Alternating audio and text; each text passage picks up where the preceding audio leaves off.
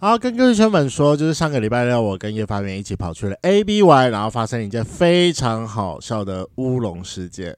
你知道那天很白痴，就是雷梦他一直想要，他就是在 A B 锁定了一只熊熊，好可爱哦，还双眼一直深深的望着他。但是你知道我那个看你眼神已经锐利到，就是我整个眼神就是已经在盯着他，你在，你在等他。然后那个他的状况就是，如果有去过 A B 的圈粉就会知道，说其实 A B 的中间是有一个。木的，呃、欸，有一个木质桌子，它是可以摆东西。然后我跟那个熊熊其实不在旁边，我们是在木桌的两侧。啊，然后所以说，其实我距离那个熊熊，我们中间其实大概大概还隔个两个人到三个人的视线。啊，对，然后就一直从人人缝中的那个缝隙中，然后一直去看着他。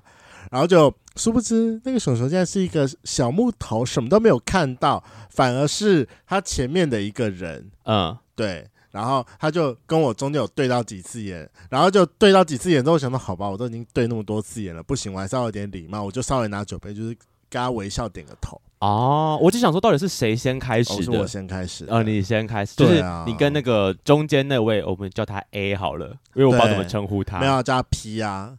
哦，好，好，可以啊，叫他 P 叫 P，好，P 先生，对，P 先生，然后反正 P 先生就看到我就跟他点头，然后，然后，然后我也跟他点头了，对，然后就因为他位置在比较里面，他就刚应该是刚好要去买酒，还是要去上厕所，他就走出来，我想说，干，他都已经走到我旁边了，所以你就才跟他聊聊天这样，对，我就跟他聊天说，哦，你好，我叫雷梦，请问这。请问你怎么称呼？你还是蛮主动的呢，毕竟他来都是一个主动人呐、啊。P 先生不完全不是你的菜啊，完全不是啊！哎、欸，我是一个礼貌有做很足的人，好吗？OK OK，反正我看到内幕就是那个 P 先生跟雷梦打招呼，然后我就说，嗯，他们是怎么会对到眼？因为第一他不会是雷梦的菜，不会啊，怎么可能会对到？然后完全不是。然后那个人他就去买酒，然后后来回来之后，我就看到他好像跟其他，因为我们那天有四个人去，就他好像有也有跟其他人在聊天，简单小聊，有吗？有吧？有吗？你说是跟我们这一群的其他人？对对对对对对对对。哦，因为后来他就在旁边之后，我就大概有开启一个小话题，我们就四个人在聊天。我们有一，我们有一哦，你们三个跟他，对，我们有一度小一度是四个人。啊，那时候我在干嘛？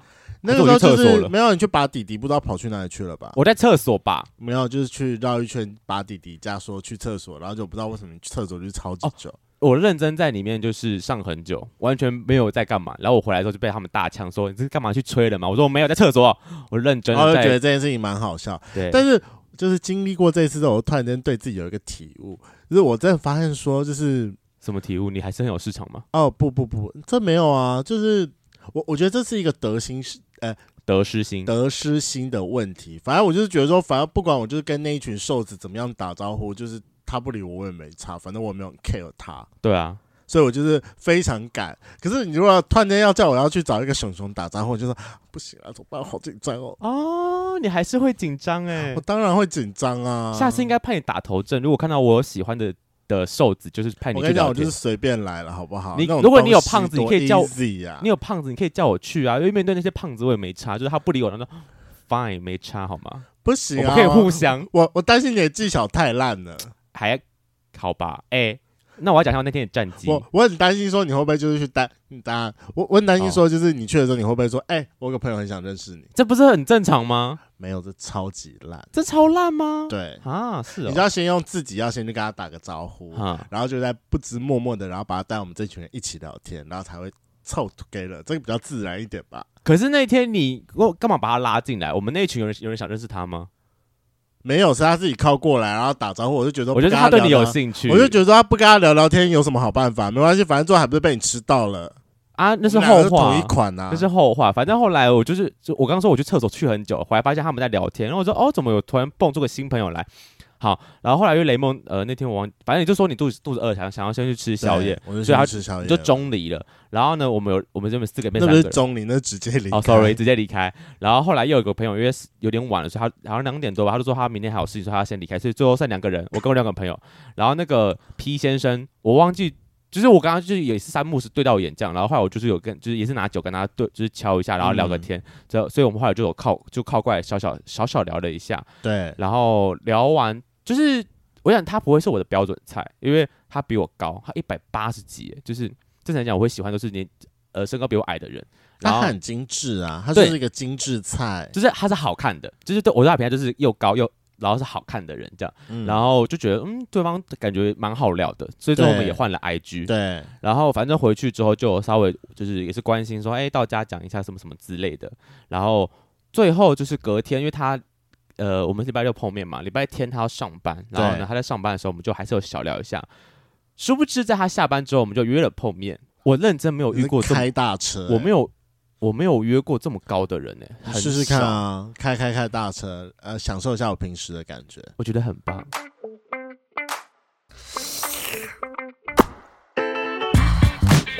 Hello，欢迎收听《贵圈真乱》，我是雷梦，我是发源。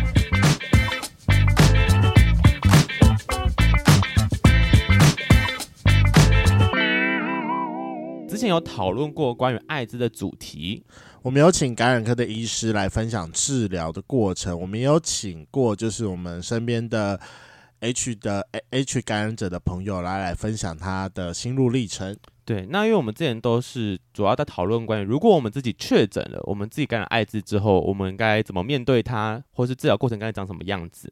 好，那我觉得我们接下来讨论的是另外一个部分，就是如果我们的另外一半，或是我们自己身边的朋友感染艾滋的话，我们该怎么面对这件事情？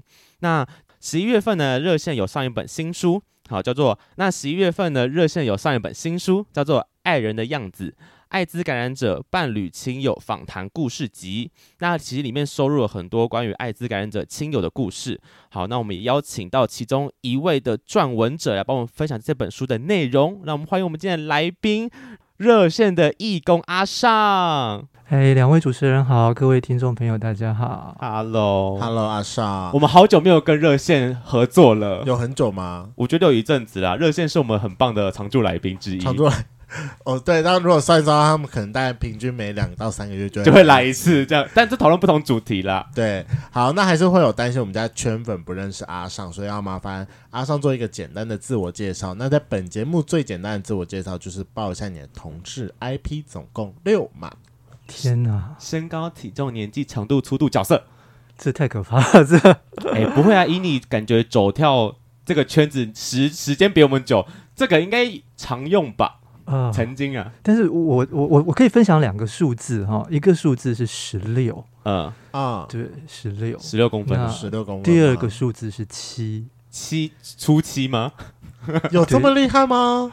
这跟是台湾人的屌长这样吗？对，听听起来就知道不可能，对不对？事实上，因为今天主角真的不是我，今天主角事实上是这本书。那我是这本书的作者群之一。嗯、那这本书其实收录了十六篇的亲友访谈的故事，是，然后历时了七年的时间。哦、对，所以我想就提供这两个数字当做我们今天主角的 IP。哦，哎，可以耶。主角的 IP 这个蛮厉害的，这个是我就是近期来听到很厉害的那个拐弯功夫。没有，我觉得这是我我给过开录以来听过最有创意的。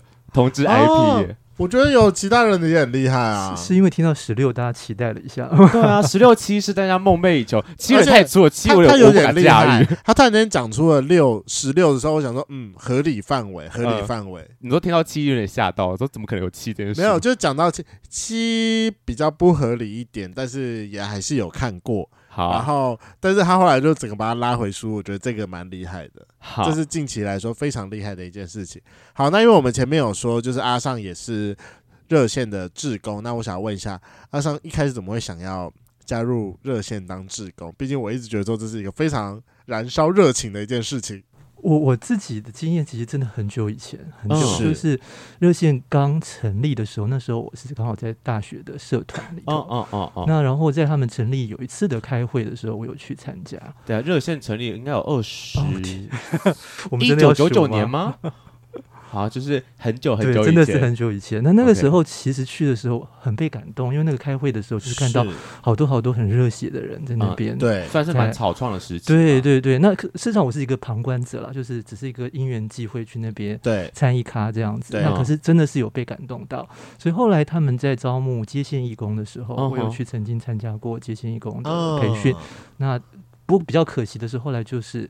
哎，我家不在台北嘛，okay, 所以就回到家乡的时候，大概这个事情就中断。哦，就先断掉一阵，对，断掉一阵子。那后来是因为呃跟男朋友分手，啊，是分手后急需一些慰藉这样子。嗯，所以后来在二零一一年的时候，有再重新回到爱线，那这呃热线，那这时候其实就是参加爱滋小组哦，就是参加爱滋小组，那大概就是一直到现在。所以热线对讲是一个。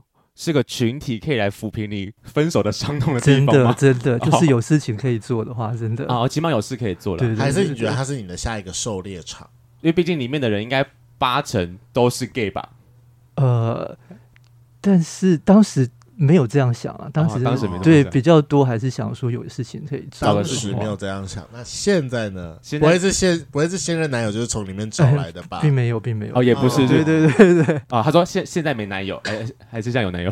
哦，现在是没有了，哦，现在现在是没有。哦、OK OK OK，所以其实你跟热线相应该说相遇的时间已经很久了，然后是一一年之后又重新回来，嗯、那为什么会选择是艾滋小组？因为我知道其实热线分很多个不同的组别，什么对吧、啊？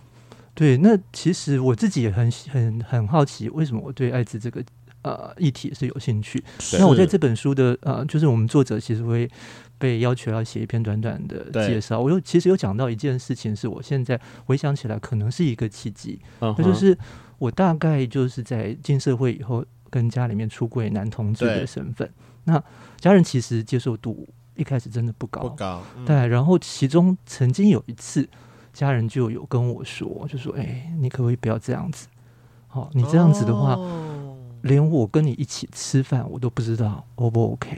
什么意思？为你说男同志这个身份吗？对，我就对，当然是听的时候会很有点雾，呃，啊、一头雾水。是哎、欸，为什么会？因为过去男同志跟艾滋是等号啊。其实想到的是这个，为什么跟男同志吃饭会有障碍？是，所以、嗯，所以那个时候其实是一方面很惊讶，一方面又很揪心，就觉得。嗯怎么会这样？那、嗯嗯、所以我想对这个主题会觉得有点兴趣，想要多一点了解，或者甚至想要能够去改变一些什么，可能是当初加入艾滋小组的一个呃想法这样子。是。那艾滋小组目前主要呃是也是接接电话，然后回答一些。哎，没有来问艾滋问题的人。呃，我们的主要的服务当初起家就是有呃接线的服务嘛。那接线服务其实还到目前为止都还是接线小组负责，但是因为接线当中有相当比例其实是问艾滋有关的问题，所以艾滋小组在这边的话有点像是协力，比如说在呃接线义工的受训的过程当中，可能会跟我们合作一些课程，嗯，对，增进一些了解。那我们自己艾滋小组自己推的社群的服务的话，过往是逆塞的服务，是，但是这几年是因为疫情。的关系，所以是暂停。对，那此外我们还有经营，像网站，我们有一个呃爽歪歪的男同志性愉悦性健康网站。哦，好像知道这件事情。对，那然后我们也有透过一些其他的倡议活动，比如说办讲座啊，不，我们都不定期会办讲座。你们不是还有一个神秘的 Discord 可以加入吗？啊，为什么我不知道这件事情？为什么不知道这件事情吗？对，什么叫 Discord？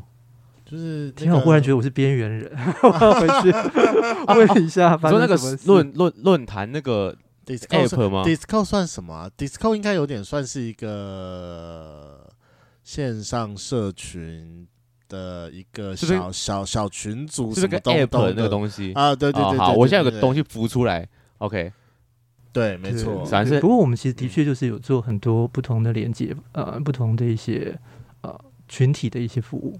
OK，了解。原来如此。那我觉得我们来讨论关于书中的部分。当初这本新书出来，应该说在讨在讨论的阶段，刚好提到说是七年嘛。我蛮好奇，为什么从这个计划开始到真的书上来？要会花这么久的时间？对啊，是是是是是故事太难收集吗？还是中间 遇到什么太大的问题？我我先大概说一下这个计划的缘起的话，哦它事实上是一位呃阿生江运生是他发起的一个计划。那他发起的时候，他自己还在大学，而且是在同志社团里头。是，那他当时其实大概就是身边有一些感染者朋友，那也有一些是呃。可能要跟感染者计划要交往的朋友，或者是可能已经在交往当中的朋友，那就发现其实大家对于这方面的资讯是相对比较少的。那所谓相对比较少是什么呢？当时市面上其实是有一些呃有关于感染者的书籍了。对，二零一二年的时候，其实。呃，红丝带有出版一本《这之后 H 的故事》。嗯，那香港那边有一本《猜情寻》，那也是在讲感染者的故事。可是感染者身边的人会碰到的一些议题，那比如说要不要在一起？如果在一起后，到底不是感染者这一方会怎么样？对，这些事情是比较少被讨论的。哦，那所以二零一三年他有这样的想法，他其实也就在网络上面有发一个文章，那比较正式发出来是二零一五年的时候发出来说他想要有这样的一个计划。对，那艾滋小组当时的负责人是小杜，那嗯小杜其实看到了以后，其实觉得，哎，这跟艾滋小组想要做的事情其实是符合的，所以在二零一五年的时候，我们就比较正式的跟阿森碰面以后，嗯。然后一起来讨论。那后来也会有像阿仔，然后就黄一泉他的加入，那一些艾滋运动者的共同加入以后，这个计划就成型。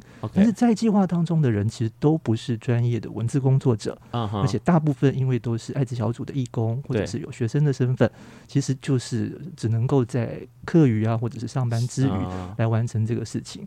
那也因为不是专业的文字工作者，其实我们在花在比如说一开始。呃，当时因为热心有另外一个访谈计划，嗯哼那就有个工作坊，我们可以去参加嘛。那参加工作坊，然后订访纲，然后我们大致上来讲，每一篇的流程都会是先访谈完，对。打成逐字逐字稿以后，我们会先讨论，嗯。那这样大家书写的时候才比较有方向。OK，那嗯。书写完了以后，一定又要再丢上来。那因为真的不是专业的文字工作者，嗯。写出来的初稿通常都要经过蛮多蛮多的反复讨修改。论、修改哦，那甚至重写，这都是常有的事情。哦。那又又因为大家开会的时间没办法那么密集，所以哦。这是第一个，就是为什么时间会时长会拉这么对长，拖得比较久的原因。那七年也是蛮长的了。对。对啊那第二个其实也在于刚刚提到的一件事情，就是访谈对象的部分。嗯，计划一开始的时候，我们有在网络上面征求愿意受访的人，那的确也有很热心的朋友来了。嗯但是在接下来要再找人的时候，有一点点碰到困难困难。那包括像呃阿森，他其实就会透过他的认识的人去找，找人嘛。那其实有蛮多，如果今天是在关系当中的人的话，他其实会顾虑到另外一半的感受，哦，你会怕拿出来讲会，哦对对他就是他们是要先沟通这件事吧？是是，哦在那沟通的时候，有些时候也会担心说是不是有出柜的哦，不想要被公开这件事情。所以其实他丢出去碰到拒绝的机会通常是比较多。OK 那那个邀约当中，真的后来顺利成功的机会其实没有那么高。那不过大概收集了呃七八个故事以后，我们发现了另外一个问题，哦。我们的故事有点单一，都是以男同志的伴侣为我们的另访谈的对象。是，对，可是感染者的，我们一开始设想的所谓的关系人，还包括家人，嗯还包括可能好朋友，对，好，那或者是如果可以包含异性恋的话，那会更好。嗯嗯，所以其实再又花了一些时间去找这些可能我们要找又更困难一点的，对，包括家人，对包括好朋友，包括我们说的一系列的部嗯分。那我自己觉得，其实七年的时间想起来真的拖很久，但是好像一切都是最好的安排。嗯怎么说呢？一一来，第一个就是说，这七年当中，其实刚好经历了台湾在艾滋不管在防治上或者是治疗上面，有很多蛮大的变革。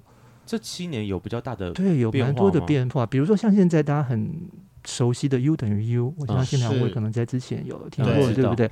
它其实是二零一六年在国际上才开始倡议，OK，那所以在哦台湾真的大家比较能够广广泛接触，可能是二零一八、二零一九以后的。哦，疫情事前的时候情了才开始有这件事情，对，那其实，在 U 等于 U 之前的伴侣，他们的相处是一个什么样的样貌？嗯我觉得我们还蛮幸运的是，我们有记录下来，因为我们哦刚好的时间是有哦，从那个时候对，是从那个时候开始去做记录的。对，那还包括有很多，其实包括药物上面的，就是感染者的服药这件事情，是，它其实也是不断在改变。这这个七年不不是都已经开始什么进入什么鸡尾酒疗法啊，现在除了鸡尾酒疗法之外，还有其他的吗？有更新哦。我我我我们大概讲一下几个更新的部分的话，第一个就是说，其实现在的感染者如果一旦发现自己感染，对医生通常就会建议说，哎，你要不要马上开始来吃药？对啊，对啊。对，但是其实这是二零一六之后的事情，哦，是哦，这么近期哦，我以为一吃药这件事已经走很久了。是走很久，就是可以吃药这件事情走很久。可是嗯二零六二零一六之前的话，其实大部分医生他会呃问你说你会想要现在吃药吗？如果你不想没关系，我们就是哦看你的数值，看你的白血球的数值，看你的健康的状况，哦你再来决定要不要吃，比较不会一开始就就建议你直接吃。吃药。哦，对，那另外一个的话，其实二零一二年其实有一个药物的政策，这个政策就是当时其实发现感染者有增加的趋势，对。那也很担心钱会不够的问题，那所以为了撙节药费的时候，那时候推动了一个呃价廉者的药物优先使用的政策。价廉者的药，价就是便宜的药的意思。哦，对，那这个便宜的药呢，其实通常可能副作用真的就会比较多。嗯，哦，所以如果是那一段时间开始服药的感染者朋友的话，通常会面临到他第一次吃药的时候的选择，就是一种会让你晚上睡不好、做噩梦，副作用又大的。对，那另外一种就是会拉肚子。嗯、一直跑厕所，嗯、你要跑厕所还是做噩梦？哦、你只能在这两个里面去选，选因为它是最便宜的组合。那最便宜的组合，如果吃了不适应，过了一段时间，医生才有这个权利帮你去申请比较贵的药，对，我们去换比较不会有那么严重副作用的药。哦、那所以在那一段时间吃药的人，跟后来吃药的人又不太一样，因为其实，对，我觉得其实就是呃，疾管署这边也是有不断的在。在做一些对更更更新哈，那所以现在的药物的副作用其实就会比以前少很多，而且那些就是大家觉得恶名昭彰的副作用很多的药，现在大部分都已经 没在用了，对，没有在用了，没有在开了。因为我自己身边也有感染者的朋友，然后他比较特别，他是前阵子被医生有换药哦，对，因为呃我他有跟我讲原因，但我现在有点忘记为什么，他好像就是呃应该说他可能觉得他状况。好好蛮多，就建议他可以换一个副作用没那么大的药。但他其实副作用早就习惯了，然后结果一换药，发现他对那个新药不太适合，这新药不符合他的就是身体状况，然后就是他的什么病都突然压起来了，就是身体上很多，因为他本来就有点呃其他的状况。不是单指单纯 HIV 而已，他连其他状况都一起在那个时候压起来，因为身体不好，免疫力变差，然后就是同时他开始疯狂看不同医生，就什么什么什么菜花都蹦出来啦，然后可能连还有梅毒也跑出来啦，就是个多发性并发的概念。我说也太可怕了吧，好可怕哦！他就开始对对对，他开始就是积极把它治疗，然后刚把那个旧药再拿回来继续吃，这样对啊。然后我说哦，原来我一直以为艾滋的药就是那么一个，然后我我听他讲才知道哦，原来他们是可以，就是有蛮多药可以选择，就是有有。不同的药，然后可能副作用不一样，嗯、会有换药这个问题，就一定会跟他们身体的这个适适应度有差，这样。嗯，了解。对，啊、对。那我刚刚也提到说，这七年为什么觉得后来出书也不见得是坏事？还有另外一个就是说，热线其实在诶前年的时候出版了一本呃阿嬷的女朋友，是记录呃老年女同志的一本书，嗯、其实真的评价都蛮蛮不错的。嗯。那那时候就跟一个主流出版社，就是大块文化合作。那也因为那次合作的契机。所以，我们呃，就是热线跟大家在提说，哎，艾滋小组也有一本访谈的记录的时候，大块文化也答应说，哎，那是不是这个也可以把它列入到出版计划里头？哦，那要不然在之前，其实我们是没有这么明确有一个出版社愿意帮我们出版的，就是要等于是要自行独立发售。对，可能本来想说就是自费出版的哦，对，有这个考虑，当这曾经是考虑之一，但是哎，在这个合作过后。可以让主流出版社出版这样的一本书，我们觉得也是，哎、嗯，是有点水到渠成的感觉。嗯嗯嗯嗯，对，了解。好，那我们这本书的前因后果讨论蛮多了，我觉得接下来我们可以来进入一下这本书的内容。首先，我看完这本书之后，我大概有几个问题想要就是跟两位一起讨论。那其中一个，我觉得刚刚也有提到，就是最近 U 等于 U 这个名词已经有出现了，然后刚好是在。阿尚撰写的一篇故事中，是李欧跟燕婷的故事。他就有说，就是李欧跟燕婷，他是一对男同志情侣。然后有一天，燕婷在早上的时候就说，他晚上的时候，他有他有一件事情想要跟李欧讲，然后这件事情会关系到他们会不会继续下去的一件事情。对。然后李欧就开始很紧张。他其实大家已经有猜出说，他可能燕婷是要跟他讲说他是 H 的感染者。嗯。所以他就是那一天，他就焦虑了一整天。那这可能是比较早期的故事。那他们两个最后是有顺利在一起的。然后我觉得回馈到我本人身上是，之前圈粉大家有在其他节目有有听我提到，我在今年的时候刚好机缘巧合之下，我觉得机缘巧合之下，机缘也可以吧？啊，都可以。好，反正我就有在一次机缘巧合之下，我就有约到一个 U 等于 U 的感染者，然后。确实，他当下跟我讲的那一瞬间的时候，我我愣了一下。嗯哼，然后我我先讲，因为雷雷蒙本身是 on prep，所以说我我有时候就是我我通常会讲在前面，我就说就是通常我做的时候，我我会很我我会很懒得带套，不过我是 on prep，那五套你可不可以接受？嗯嗯嗯，那我就一样，我这么问他，他就说哦可以啊，我 OK。他说我我也是，那我要先跟你讲，我是 U 等于 U。嗯，你人生第一次遇到这种难题？对，我我人生中第一次遇到这个难题，还好那吓死你了，不是不是当面碰到，但是我确实我当下心态心态有点稍微小小的垮掉，就是然后这件事情我我也大概是隔个三到五分钟，然后我才决定说，嗯，好，那我们来约吧。嗯，然后其实我我当下的心态就是有一种觉得说，我明明就是一个已经算应该已经算是蛮了解艾滋病的人，但是我第一次听到 U 等音乐的时候，我当下第一瞬间还是害怕。你真的要遇到这个人的时候，你还是会对我还是我还是会紧张一下。然后我我当下也确实在思考说，那我不要去买保险套，还是就五套？对，还是就五套？因为你已经讲说你要五套。对，这这次也也也在我的脑袋中，然后就是翻出来。对，然后再来就是对方确实不是不是我的大菜，就是这一炮其实我可以不约。嗯嗯嗯，就是我也是没关系。最后最后，我跟你讲，这最后就是我刚才在思考之后，我觉得这应该是我最不健康的一个。我就说好，不行。我应该要以身作则，U 等于 U，OK，来吧。嗯，我就发现，对我，我，我，我有一种就是 是节目主持人的坚持吗？不是吧？对，有有一点点，我就突然觉得说，哦，天哪！我们一直在倡导这件事情是 not big deal，对，not big deal。可是这件事情真的发生在我身上的时候，我就是当下也确实是愣住了。那我就想要问一下，两位过去有没有曾经就是有要跟呃感染者发生性行为，或者是有要交往的经验，或者是假设说，当你一个暧昧对象可能快要在一起的时候，他突然间很老实的跟你讲一件事情，说他是 H 的感染者，然后你你们当下心情会是怎么样？跟你会怎么样应答这件事情？对，我自己其实因为雷蒙那时候问了我这个问题之后，开始思考说，因为我自己身边目前是就有朋友，他们有跟我。坦也不讲坦白，就是有跟我讲说告白说他们是有他们是感染者这件事情，但我当下其实回应我我我我我个人觉得还 OK，因为我我对爱这件事情算很了解，所以我知道身为朋友我们也不会特别怎样，就算吃饭或是任何自己接触，我们没有侵入性，我觉得都 OK。就算有侵入性，那他只要控制的好，我也知道这件事一定是没有问题的。我的理智告诉我这件事情是没有问题的，理智 理智上理智 对理智上就是学理告诉我这件事情是没有问题的。但雷梦一问我说，如果真的要约一炮的时候，我会如果对方是 U 等于 U，你知道内心还是会担心说，真的吗？还是我要来吗？对啊，要吗？对，但我后来还是想说，如果是我。呃，反正我我我我应该就是会带套，然后我还我还是愿意做这件事情，也不讲愿意啊，就是我还是可以做这件事情，就算他是 U 等于 U 的状态下。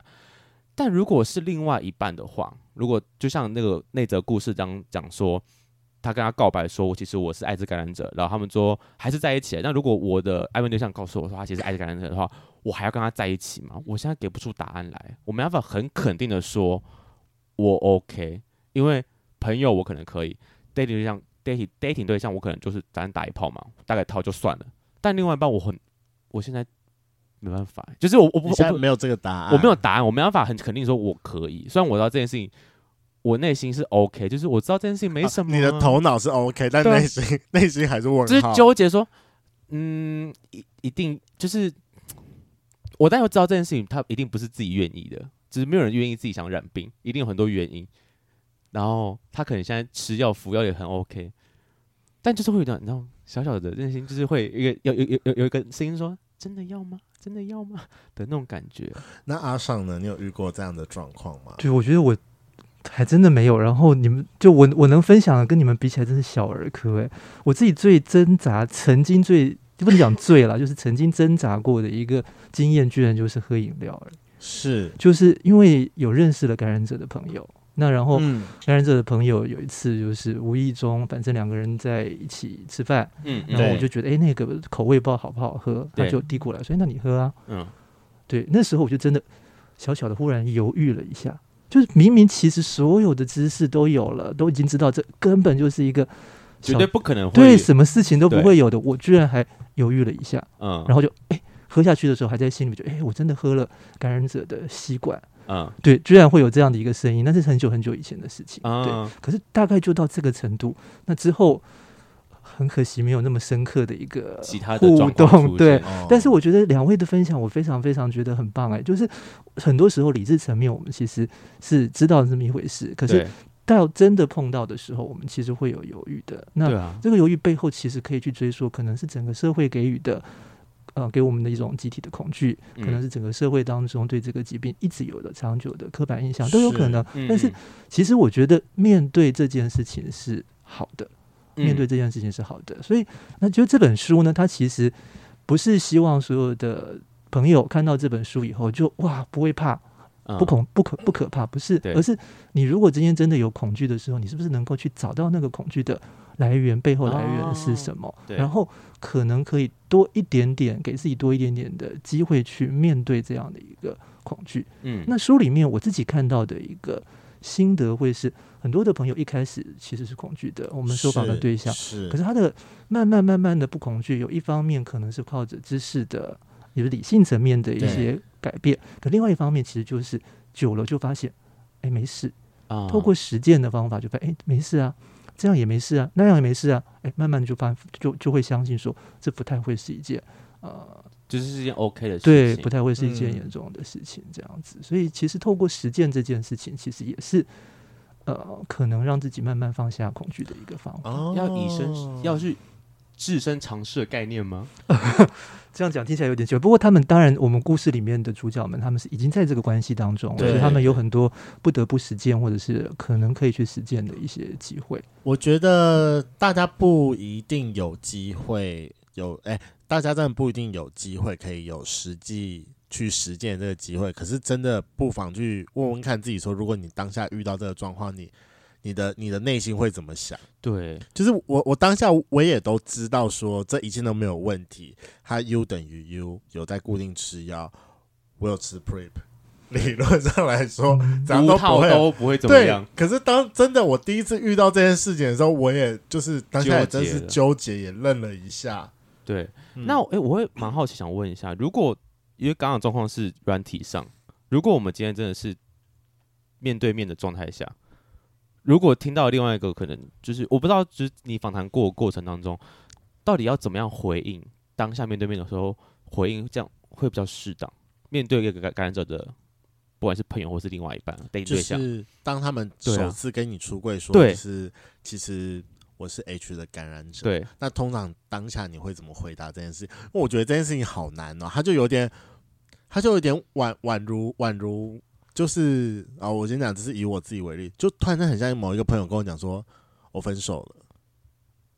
嗯哼，就是你会当下，我我我应该要怎么样安慰你，还是我应该我应该要回答什么东西？就是我我我我我要给什么反应？我怕让你受伤，然后我又怕我我现在纠结一点，然后是不是如果我迟疑了，你会就是你会不舒服，更受伤？对，对啊，你会，我想其实。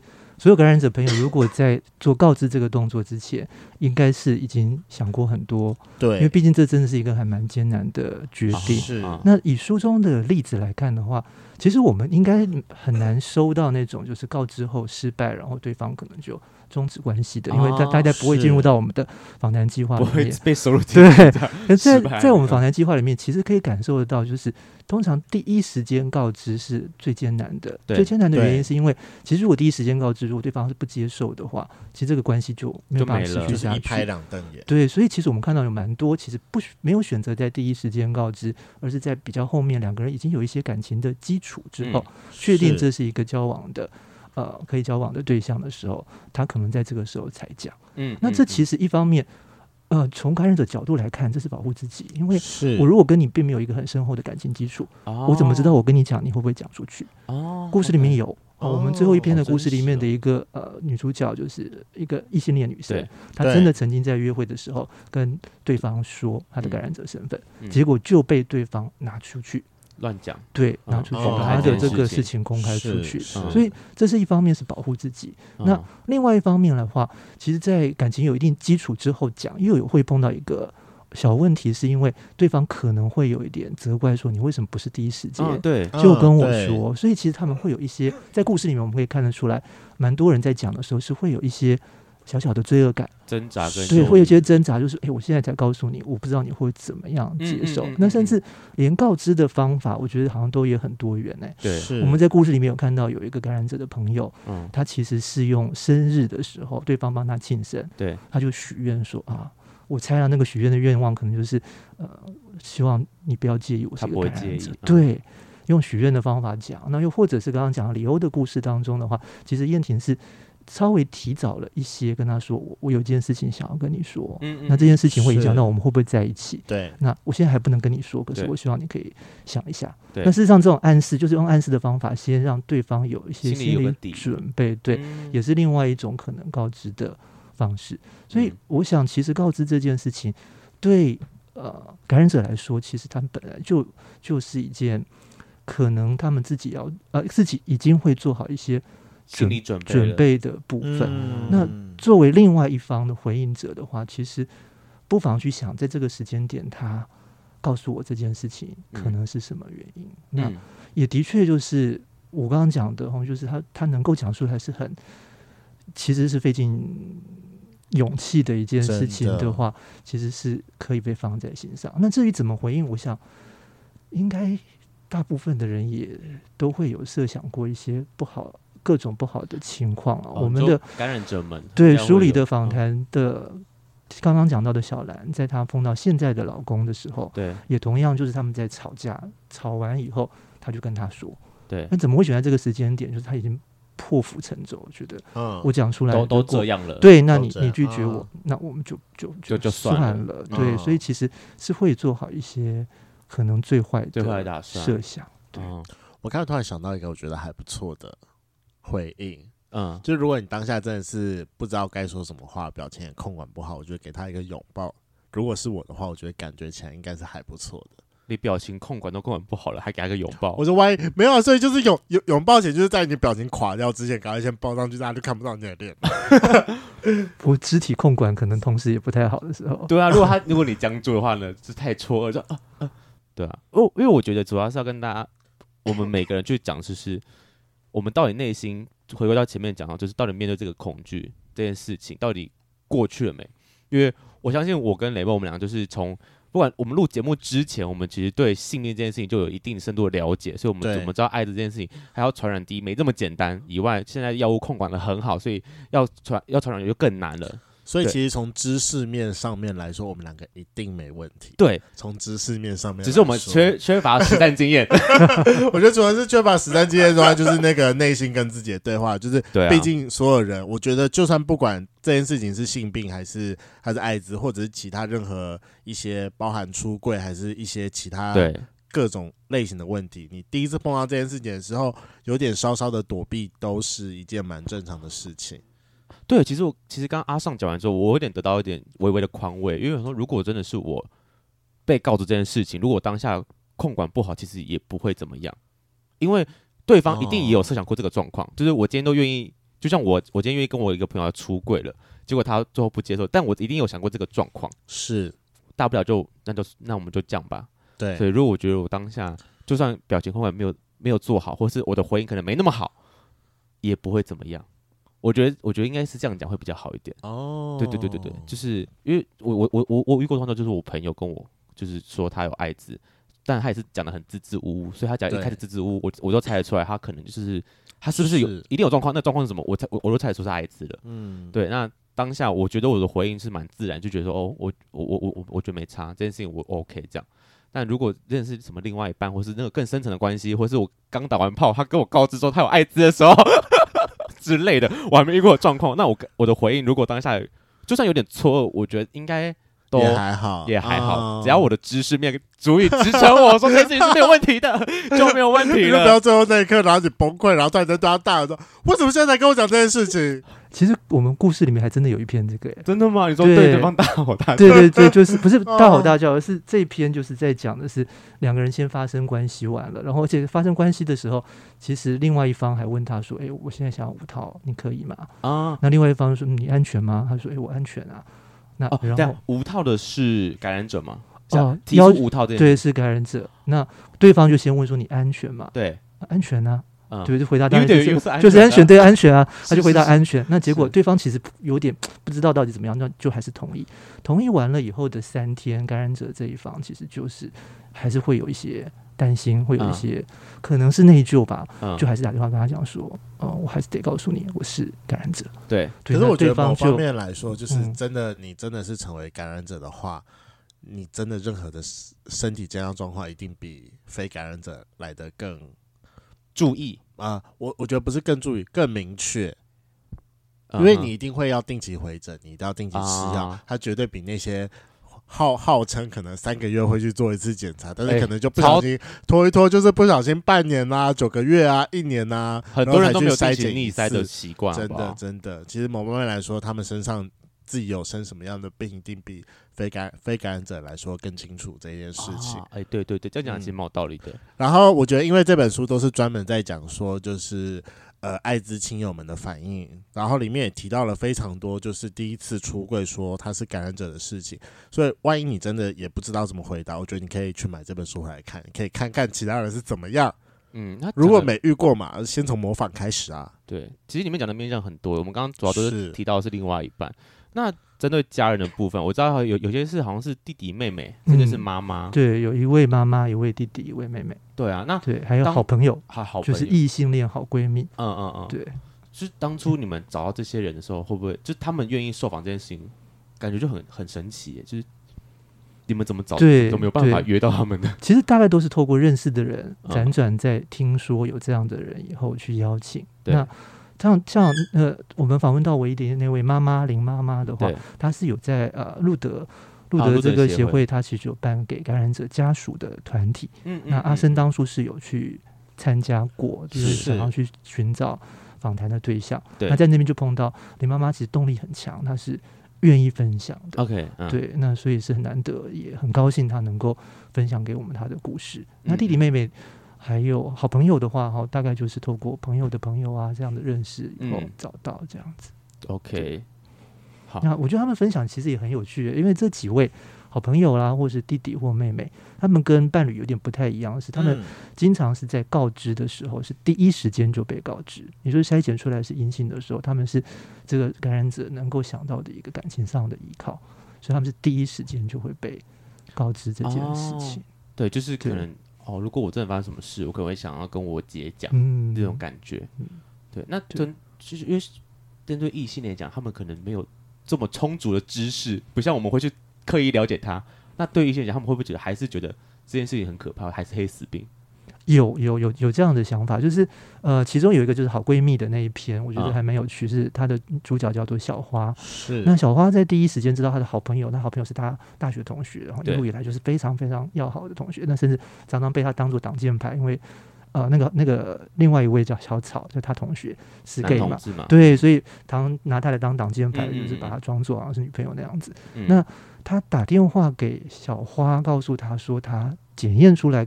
感染是阳性的时候，对小花是整个人就有点惊讶，非常的震惊，震惊，然后又开始想，那我要不要去做艾滋筛检？啊，对，我实际上两个人完全没有关系，对不对？两个人就是好闺蜜而已。他说，那我要不要去做筛检？我们那么亲密，对，每天靠在一起，对，会不会我也有事？对，所以他们的确是一开始的时候会有这个。那不过后来这整个故事也蛮推荐呃听众朋友可以去看一下，我觉得是真的很有意思的故事，是小草在。还没有办法真的完全接受自己疾病的这件事实的时候，小花反而变成陪着他去看医生，陪着他去不同的协会找资源的时候，嗯嗯嗯、他是那个清醒的那个人，嗯、就是小草是那个行尸走肉，没有办法接受到任何的资讯，这样。可是小花就负责帮他去接受资讯、过滤资讯，然后帮他去处理很多的事情。嗯，对。那我觉得是一个蛮有意思的故事。对对。好，那最后想要问一下，像。呃，这本书里面有四篇是你有就是撰文的部分，哎，是是，对吧？那针对这几个故事，你有没有哪些比较特别印象深刻的点呢？呃，我撰写的这四篇，虽然主角其实都是男同志，然后再讲都是男同志的伴侣，可是故事真的还蛮不一样。第一个就是我第一个访，也是这整本这本书当中第一个访的故事，是一位看到我们的 po 文以后自愿来分享他故事的，是，好，就是我们这边看到的阿青，哈。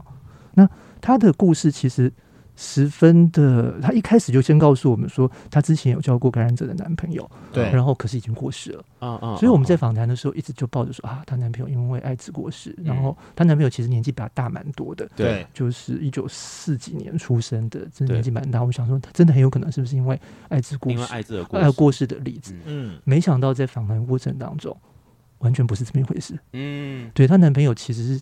或得到另外一种传染病，但这种传染病并不是那么常见，是一个比较罕见的传染病。嗯比艾滋更厉害、更凶狠非常多。艾滋根本就基本上控制来来说的话，它不太可能对生命造成什么样的立即性的危险嘛。可是那个只要得宜都可以控制得下。对，可是那个传染病是非常非常凶险的一个传染病。对，那故事里面就在讲的是他怎么样照顾他走过最后一段。对，那。整个最后一段人生过程，呃，最后一段人生历程都是他照顾，嗯、但是在最后的告别式的时候，他是不能够参加的。嗯嗯，因为就看到那幕，其实看到那段，我自己蛮揪心，就是明明是之前是个非常亲密的关系，但到最后人生那一里那一里路，他完全没办法，也不是不能参与，他可以参与，但是一个旁观的身份，他不是一个很亲密的一个角色去走完最后那一段。嗯、那你揪心的点是，如果我自己是我啊，如果我。真的相处很久，另外一半，结果我们最后他离开或是怎么了，然后就我没办法陪到他最后那一段。我我我我挂的名字人是 nobody，是陌生人的话，我还是会有点遗憾。那如果现在，因为因为你看过那篇故事嘛，如果如果是现在的你，然后是阿青那个角色的话，那你在最后一刻你会你会做怎么样的表示？因为他没有到现场，你会想办法到现场吗？可是这很难，所以。书中有另外就是过世那一方是还是有老婆的，他们没有离婚，我不可能跟他有其他的婚姻上的，就是法律上的帮助。所以说你没有想要到现场吗？我很难给出答案呢，因为我我可能会很难过。我到现场会不会用另外一个另外一种另外一个方式的溃体？因为第一爱人走了以外，加上我又没办法，就是。我我是一个 nobody 在当下，哦、我觉得那我觉得那是个双重的压力跟打击。我觉得对于你而言，你还少了你的第三重，你要面对他老婆。可是看起来他老婆其实是接受这件事情，他老婆中间一直在骂他。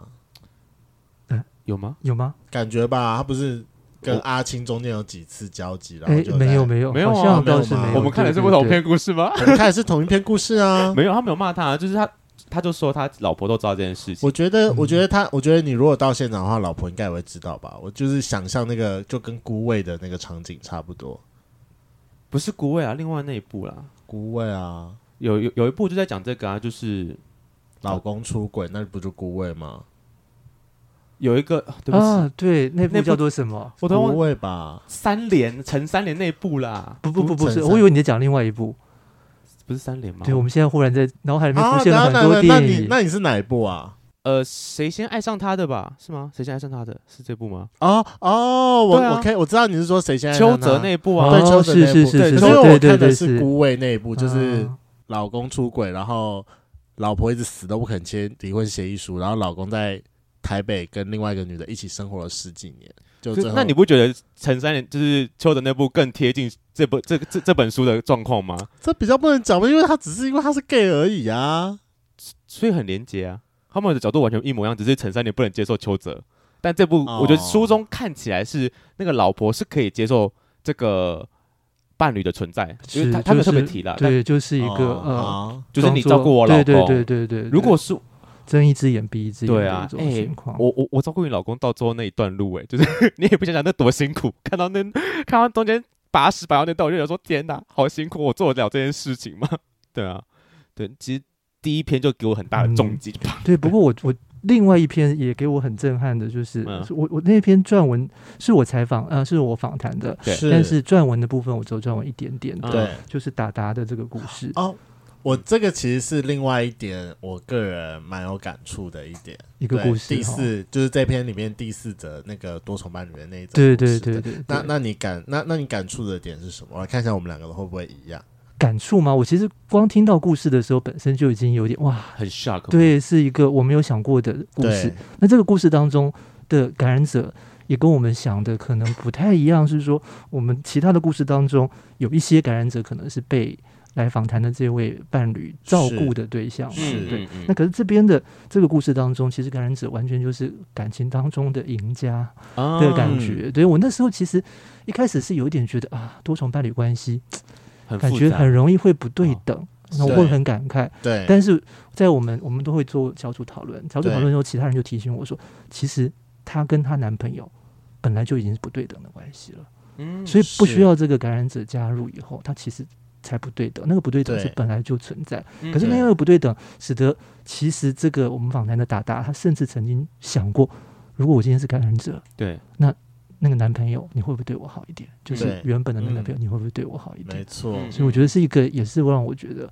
很值得看的故事，对、嗯、对，那篇真的蛮值得，因为他我觉得他刚好跟你的另外一篇应该是第四篇，第四篇的阿国那一篇的，我觉得有呼应到，只是他的方向刚好是相反，就是我们刚才提到的达达，达达他本来就是在感情，阿国是第六篇，哦是第六，好，所以我说错了，好，第第六篇的阿国那个就是有呼应到，因为刚好我们刚才提到的达达，他在说他是在感情里面输家，他一开始在关系里面就是。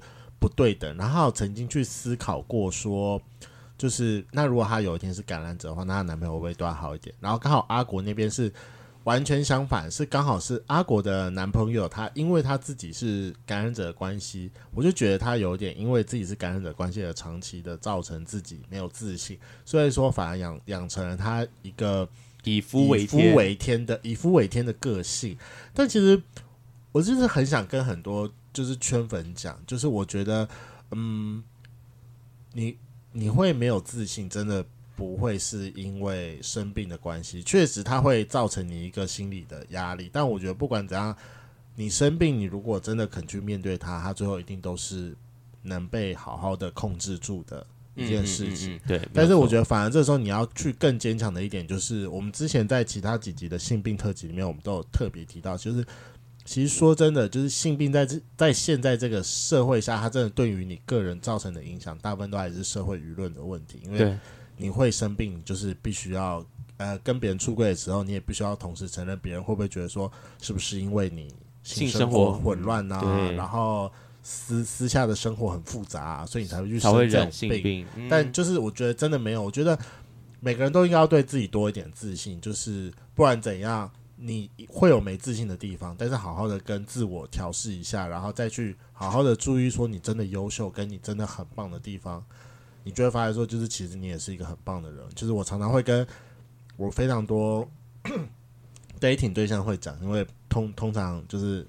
雷哎，没有，不是通常就是就是这样，因为雷蒙雪还是胖子，就是很多时候胖子他常常会觉得说自己会不会因为胖胖的，然后就是没有没有没有哦没有，所以我就常常会鼓励他们讲说，你对你自己有自信一点，就是人会因为你有自信而会变得有魅力。嗯，嗯对啊，雷蒙是个小天使呢。当然我是个小天使啊。对啊，其实今天蛮感谢阿尚的来分享一下，因为呃这本书里面有十六个故事嘛，有四篇算是你有经手撰文的部分。嗯、我们刚才提到就是这这几篇，第一篇。就是刚刚讲阿青，就是呃照顾者的部分嘛，就是年纪差距比较大的。嗯、然后第四篇是多人关系，第六篇刚刚没有特别提到啊，但我觉得也蛮值得去看的，就是一个在讲前任的事情。对对，然后跟最后的第八第八对，对第八篇就是现在的，就是他们呃他的另外一半就是感染者，他们是得是还在一起的状态下，最开始提到的李欧跟燕婷的故事，所以我觉得每一篇都有蛮值得去，就是看完之后都有不同感触。对，所以我觉得大家如果听这集，其实有点就是一听没有，就可能嗯、呃，就是懂一半，另外一半另外一半听不懂的话，蛮建议先去看看完这本书，再来听我们这个算是一个会后的讨论。我觉得你会比较有感觉，知道我们在讲什么什么的感受。这样，我们一样会就是，如果你有任何想要再讨论的东西的话，就是欢迎你全本来信寄信给我们。那我们再重复一次这本书的名字，这本书的名字是《爱人的样子》。艾滋感染者亲友的故事，现在应该是在各大的书局你都可以找到它。对啊，那最后再，那万一没有的话，啊、你 你们在哪个网站上面有卖？博客来其实都有，然后有电子书也有实体书，啊、所以博客来啦或者各大其他的电子书商，其实网站上面都有。而且我觉得，就是它应该算是非常环保的一本吧。我已经很久没有看到，就是字很多吗？不是字这么满的书了哦。这是环保的，哎、欸，它其实很厚。我收到说，哦，怎么那么厚？我吓到。收到时候有点厚，而且你知道，就是通常最近最近出的书，它旁边都会留白边，会留的比较多。嗯，就是这这本算是非常饱满的一本。因为内容太多，范围太丰富。对，虽然说好像感觉上内容很多，但是其实因为都是故事。我自己会参加这个计划，有一部分也是因为我自己很爱听故事。嗯嗯。那我觉得其实，呃，各位其实不妨就把这个当做是十六篇不同的生命故事来看。对。倒不用那么沉重，是哎，我们要说教，我们要教大家不害怕艾滋，或者是我们要告诉你爱有多伟大，可以克服一切。其实没有。对。故事里面我们也看到有情绪勒索的爱。嗯，也有的，没错。那个爱有各种不同的样貌。对，那我想其实就是把它当做呃故事。那我个人自己会觉得，因为我自己写的之外，我也看别人的，嗯、对，就是故事本身就还蛮好看的。嗯，对，所以还蛮推荐大家可以来。而且它就十六篇，其实负担不会很大，大家看一篇其实最多就十分钟、十几二十分钟。但就我觉得确实就是书中自有黄金书，就是你看完屋。哦，黄黄金屋啦，差不多啦，好啦，书中自有黄金屋，就是你有时候看了别人的故事之后，你有时候真的可以去反问一下自己说，说如果遇到这个状况，到底会怎样？就像我们第一个问题，我们就讨论了说，如果如果你真的遇到你的另外一半突然间告诉你说你是 H 的感染者，那你该怎么办？对，这是个完全没有想到会遇到这样的状况。但我觉得先想没有不好，当然不一定遇到，但我觉得先想这个问题没有不好，就是这、就是个讨论。好，那会希望说有其他圈粉，如果对于这本书有更多想要跟我们讨论的事情，那就欢迎私讯给我们。对，现在目前在各大的书局还有网络都可以买到这本书。嗯，爱人的样子，艾滋感染者伴侣亲友访谈故事集，大块文化出版。那针对这本新书啊，就是热线有开了几场实体分享会的活动。那这个。不光是局限在北部，所以如果我们有中南部的圈粉们有想要去参加这个实体活动，听一下就是他们的分享会的话，也是可以到场的。对，那我们请阿尚。好，我们大概十一月十七号礼拜四的晚上七点会在高雄的三余书店。嗯，那十一月十九号礼拜六晚上的七点是在台中基地。那十一月二十号礼拜天两下午两点，我们回到台北，在一个河神的丸子这样的一个艺文空间。嗯，那详细的北中南会有各一场。对对，但台北场其实有有一些是之前已经办过了这样子。哦、对对对。那呃，这些资讯的话，都可以上热线的官网上面是可以找到的。好。那另外十二月三号，我们礼拜六的下午的话，搭配世界艾滋日，那艾滋小组自己也办了一个感染者现身。跟大家分享他们自己生命故事的这样的一个讲座活动，对，所以其实也很欢迎大家来参加。十二月三号礼拜六在热线，在热线，OK，好，我会把相关资讯的连接放在我们这节资讯栏里面，大家可以再去看一下。你的时间有没有空？如果有的话，其实蛮建议大家可以去现场，就到场去听听他们的故事，然后也拜托支持一下热线的新书，把它买下去，用新台币让它下架。哎。有没有不会下载这件事情？用新台币支持他，用新台币支持他，才会有下一本。我们的就是出版社才会愿意再支持热线出下一本新书，这样。对，谢谢各位。希望接下来可以出一本龟泉在那的专访了。我们要出什么书？我们很，我们，我们，我，我们专访已经两百多集了，你忘记了吗？我们的生命故事在我们的节目当中 不断的更新。但把几节成册，我会很爽啊！就是人生小目标，出一本书吗？对啊，好像可以，好像可以。